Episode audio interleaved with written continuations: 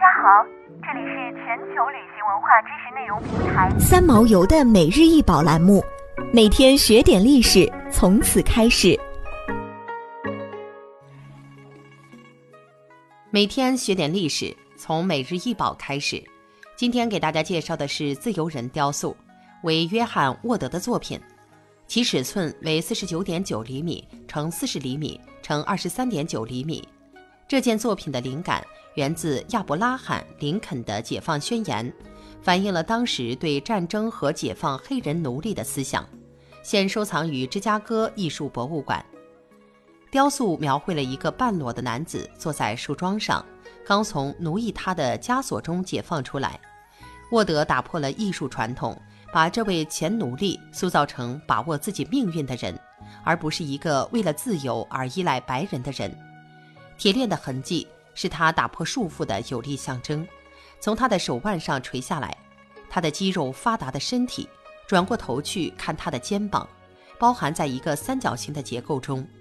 自由人以生活为模型，通常被认为是非洲裔美国人的第一个和最准确的雕塑代表。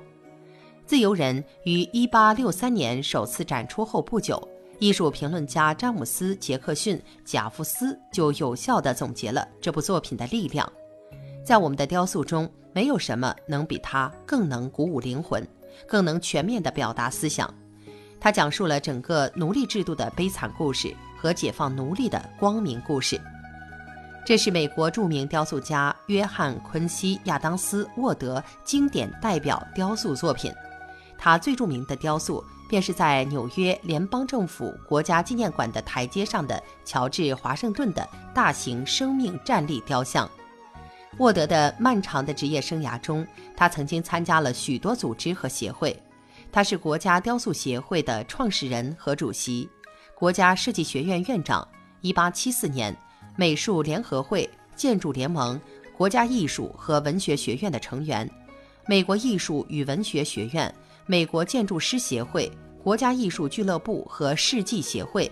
他于1893年在世界哥伦比亚博览会上担任纽约市美术咨询委员会成员，并于1904年在路易斯安那博览会上担任雕塑家咨询委员会成员。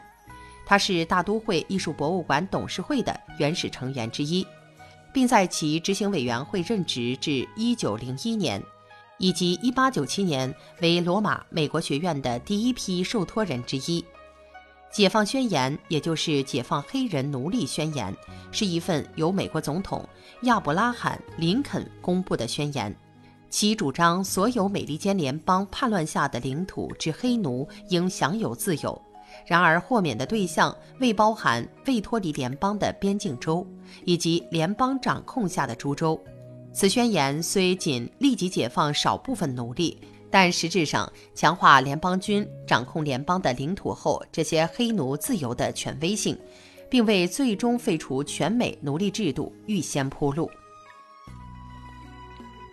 想要鉴赏国宝高清大图，欢迎下载三毛游 App，更多宝贝等着您。